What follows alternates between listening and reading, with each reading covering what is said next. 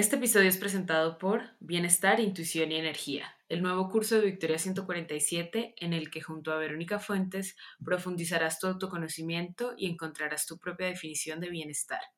Inscríbete en www.victoria147.org. ¿Por qué hay una desigualdad en el mundo de los negocios? ¿A qué problema te enfrentas? ¿Qué te mantiene despierto en la noche? Fue uno de los mejores momentos de mi carrera. Sentí que era el momento perfecto para emprender. ¿Y si, trabajamos en equipo? Victoria 147, el podcast. Hola, soy Cecilia Bernal, fundadora y directora general de Mercarte, la primera agencia especializada en branding art en México, en la cual realizamos estrategias y acciones que vinculan a las marcas y a las empresas con el mundo del arte y la cultura.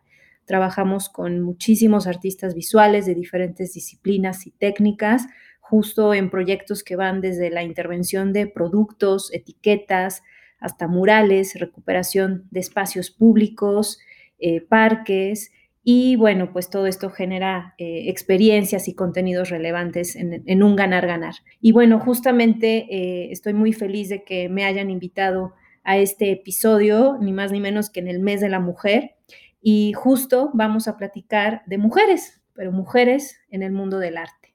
Un mundo tradicionalmente dominado y reconocido por el género masculino, que desde los inicios de la humanidad y de la expresión humana ha puesto a la mujer como musa, símbolo o un mero motivo de inspiración. Sin embargo, la mujer como creadora ha sido relegada. Afortunadamente, de unas cuantas décadas a la fecha, cada vez tenemos mayor representación femenina en el ámbito de la creación artística.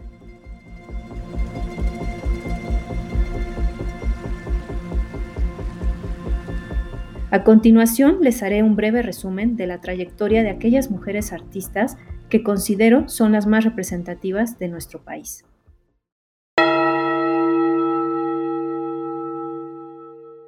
La primera es Sor Juana Inés de la Cruz, una niña prodigio nacida en 1651, que a los tres años ya escribía y leía. A los ocho años hizo su primer poema y un año antes ya quería ingresar a la universidad.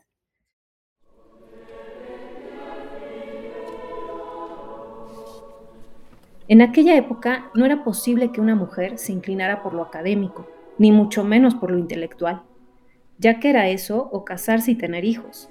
Juana Inés era una joven bella y con muchos pretendientes, así que esa opción no le sería difícil. Llegó a tener más de 4.000 libros en su celda.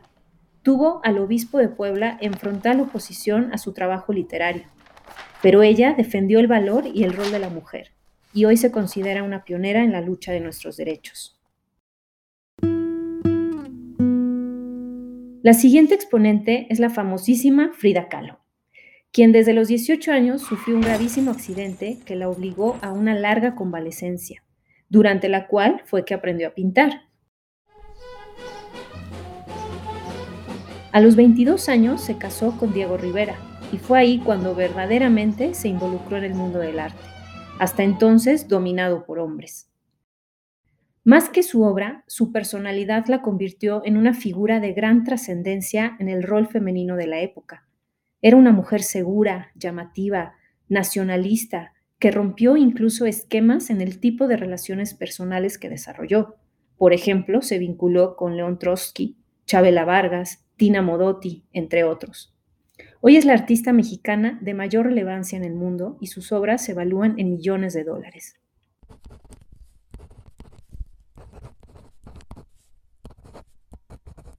En el ámbito de la literatura, podemos hablar de Rosario Castellanos, quien es considerada la poeta mexicana más importante del siglo XX.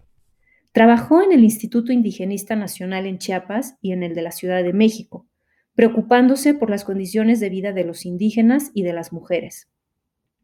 Durante años fue docente tanto en la UNAM como en la Ibero y en universidades de Estados Unidos.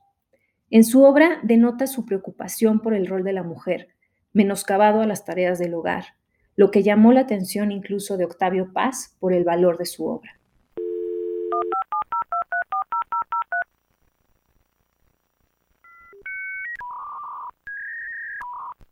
En el siglo XXI podemos mencionar a muchas más mujeres que cada vez cobran mayor presencia y visibilidad en el mundo del arte. Quiero destacar a dos de ellas. La primera es a quien podemos nombrar como una de las artistas contemporáneas con mayor auge y proyección hoy día. Me refiero a Tania Candiani, quien cuenta con una extensa trayectoria en México y a nivel internacional. Se ha desarrollado en diversos medios y prácticas que entretejen sistemas de lenguajes como el fónico, gráfico, lingüístico, simbólico y tecnológico. Su obra ha estado presente en los museos más importantes de México y del extranjero, participó en la Bienal de Venecia en el 2015 y ha sido becaria del Guggenheim, del Instituto Smithsonian y del Sistema Nacional de Creadores de México.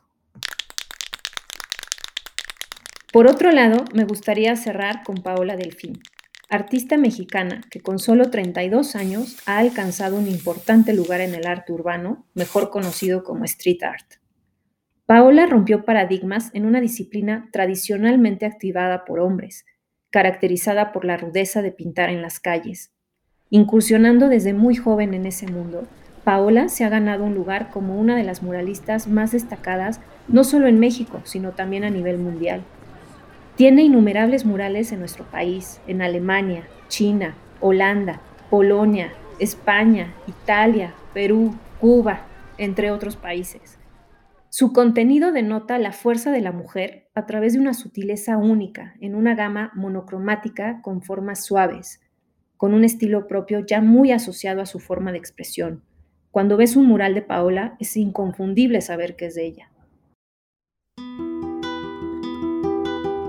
Aún falta mucho camino por recorrer para que las mujeres artistas gocen de los mismos espacios de difusión y exposición que los hombres, y más aún para que sus obras se evalúen y coticen al mismo nivel.